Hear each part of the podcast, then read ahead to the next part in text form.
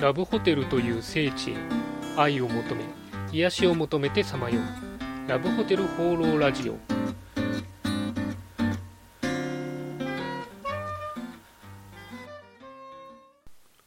はいということで今週も始まりましたラブホテル放浪ラジオ第25回。パーソナリティのラブホテルファンブログ管理人です、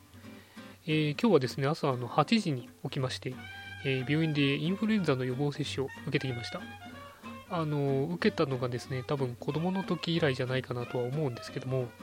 まあ、あの最近周りで結構かかる人が多いので、えー今年はちょっと久しぶりに受けてみました。なんかあの学校ではもう流行ってるところもあるらしいということなんで、あの職場とかにでもですねそろそろ流行ってくるかなということでもしあのラジオお聞きの皆さんであの行こうかと思っている方がいましたら、まあ、あの年末の忙しくなる前に行かれてはどうかなというふうに思います。あのちょうど行ったらですねあの会社の人にもばったり会ったりしましたんで、まあ、今受け時かなと思います。はい。そんなわけで今週もよろしくお願いします。今週の気になったラブホテル情報はい。ということで私が独断と偏見で今週気になったラブホテルに関する情報をご紹介するこのコーナー、えー今週のテーマはこちら。池袋です、えー皆さんはあの池袋のラブホテルを使ったことはあるでしょうか？あまあ、あの東京ではメジャーな、えーラブホテルスポットの、えー一つかなというふうに思いますんで、まあ、あの東京の方とかですね、えー行ったことある方だったら、使ったことがあるかなというふうに思います。まあ、過去言う私はですね、あの池袋のラブホテルを調べるのは何度か調べたことがあるんですけど、えー実際に行くチャンスがあったのは1回だけという、まあ、残念といえば残念な、え状況です。なんであのせっかくなんでですね、今回あのラジオでお話しするお題にして、えちょっと調べてみようかなと思ってあのお話ししようと思います。えーということでですね、そもそもあの池袋、まあ、とは何ぞやじゃないですけども、池袋のラブホテル街の成り立ちなんですけども、池袋自体が、えー発展したのが戦後に入ってからということで、それまでは割とこう、原っぱじゃないですけど、閑散としたところだったみたいですね。で、えー高度成長期になって、いろいろ電車も、こう、今の池袋駅みたいにですね、いろいろ電車が通るようになって、えー発展していったと。まあ、その土地が空いてるところに、ちょうどあの高度成長期で、えーラブホテルっていうものがですね、だんだん認知されて流行りだしましたんで、そこでこうラブホテルもうそこに立っていったというのが、えあるみたいですね。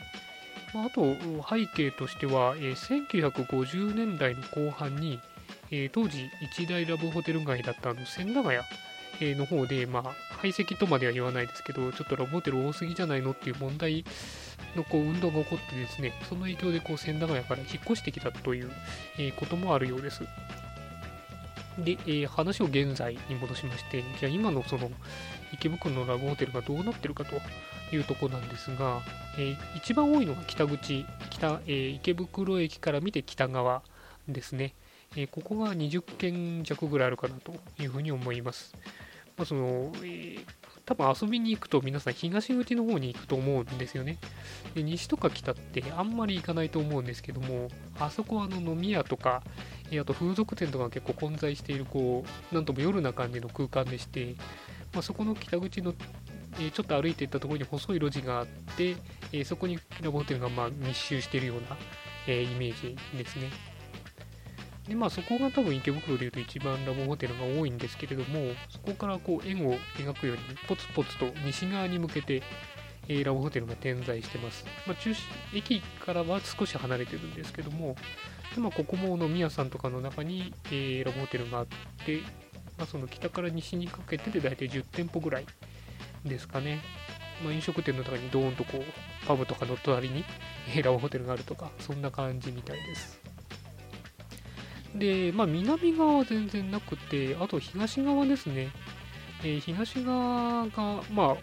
少ないですけども、ラブホテルがありまして、まあ、東側っていうと、あの、サンシャインがあったりとか、えーあと映画館とかもありますかね。あと東急ハンズとかいろんなものがあってですね、いろ夜問わず人がたくさんいるところなんですけども、ここもちょっとメインストリートから入ったところ、裏通りみたいなところにですね、ラブホテルが、まあここも密集してなくて、えポツポツある感じですけど、えー5店舗ぐらいですかね、えーありますね。でうち1個あの公園の近くにあるところは6階建てでものすごく大きな、えーラブホテルがあったりしますまあここが個人的な、えー印象というか感じだと通の若いカップルは東口のラブホテルを使うんじゃないかなという気がしないでもないですね。場所的に考えても。まあその数字というか、えー状況的にはそんな感じでして、まあ、これ以上の残念ながら情報は私持ってないんですけどあとはもう個人的な、えー感想ですけどどうも池袋っていう街自体がどなんか自分に合わなくてですね。まあそのせいかこの池袋にもたくさんラブホテルはあるんですけどあんまり惹かれないというかたくさん回ってみたいと思わないというかなんか変な話ですけど、まあ、そういう感じがちょっとありますね、まあ、多分ただ普通の人がラブホテルっていうイメージを描くラブホテルのイメージに合ってるのがなんか池袋の池袋のラブホテルかなという気もしないでもないんでそういう意味じゃあの普通なラブホテルだとは思うんですけどもね。なんであのもし、えーこれからまた行かれる池袋のラブホテルに行くことがあったらですねちょっと行ってみて、えー街の雰囲気とかホテルの感じとかをですね、えーなんか感想なんか教えてもらえたら嬉しいかなというふうに思います、えということで今回は池袋についてのお話でした。はいということでラブホテル放浪ラジオ第25回いかがでしたでしょうか、え今回あの前回の反省を踏まえてですねだいぶゆっくり意識して話してみたんですけどあの聞きやすくなりましたでしょうか？ただ自分であの聞き直してみるとですねなんかあのテンションが低いというか調子が悪いように聞こえるのでゆっくり喋りながらもこう楽しさを伝えるっていう、うん、なんかし、うん、考えないといけないかなと、えーそんな風に思いました、えーそんなわけで、えーこの番組では、えーラブホテルに関する疑問質問ラジオへの感想、えー何でも募集しています。お気軽にコメントフォームまたはメールフォームで、え投稿していただければというふうに思います。それでは今週も良いラブホテルライフを管理人でした。